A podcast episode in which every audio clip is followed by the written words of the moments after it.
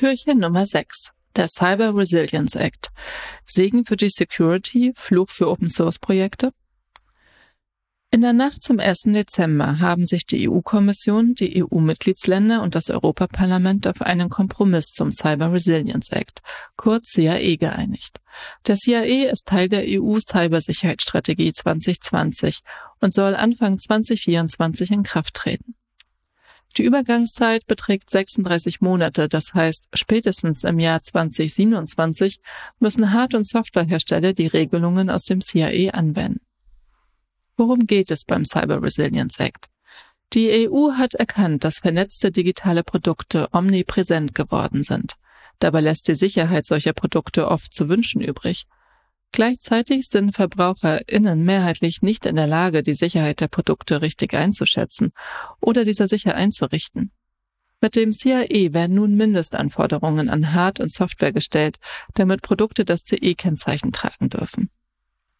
Dazu gehört, dass Produkte nur mit einem adäquaten Sicherheitsniveau auf den Markt gebracht werden. Sie dürfen zum Beispiel keine bekannten Schwachstellen enthalten und müssen mit einer sicheren Standardkonfiguration ausgeliefert werden.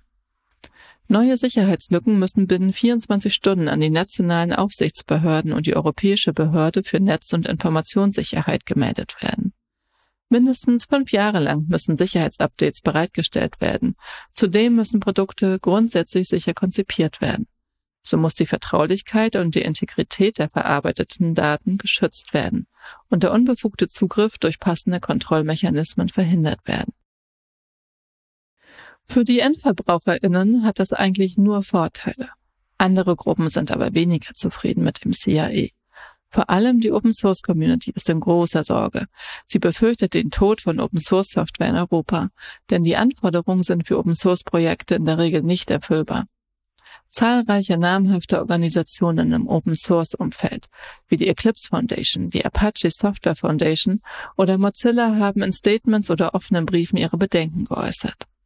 Vor allem die Unklarheiten bei der Abgrenzung zwischen kommerziellen Zwecken und Hobbyprojekten, welche vom CAE ausgeschlossen sind, fanden darin Widerhall. Wenn nämlich schon die Annahme von Spenden ein Projekt als kommerziell qualifiziert, dann werden gerade die Projekte, die eine gewisse Nachhaltigkeit und Langlebigkeit haben, von den Regelungen eingeschlossen.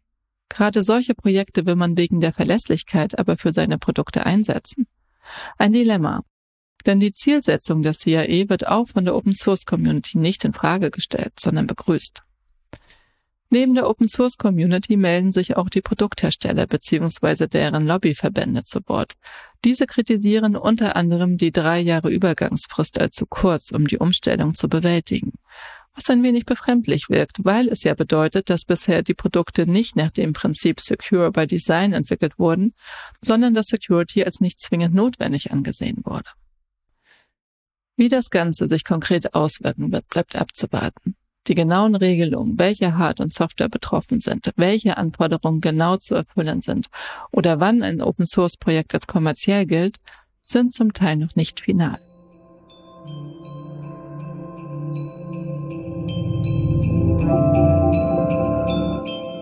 Ho, ho, ho.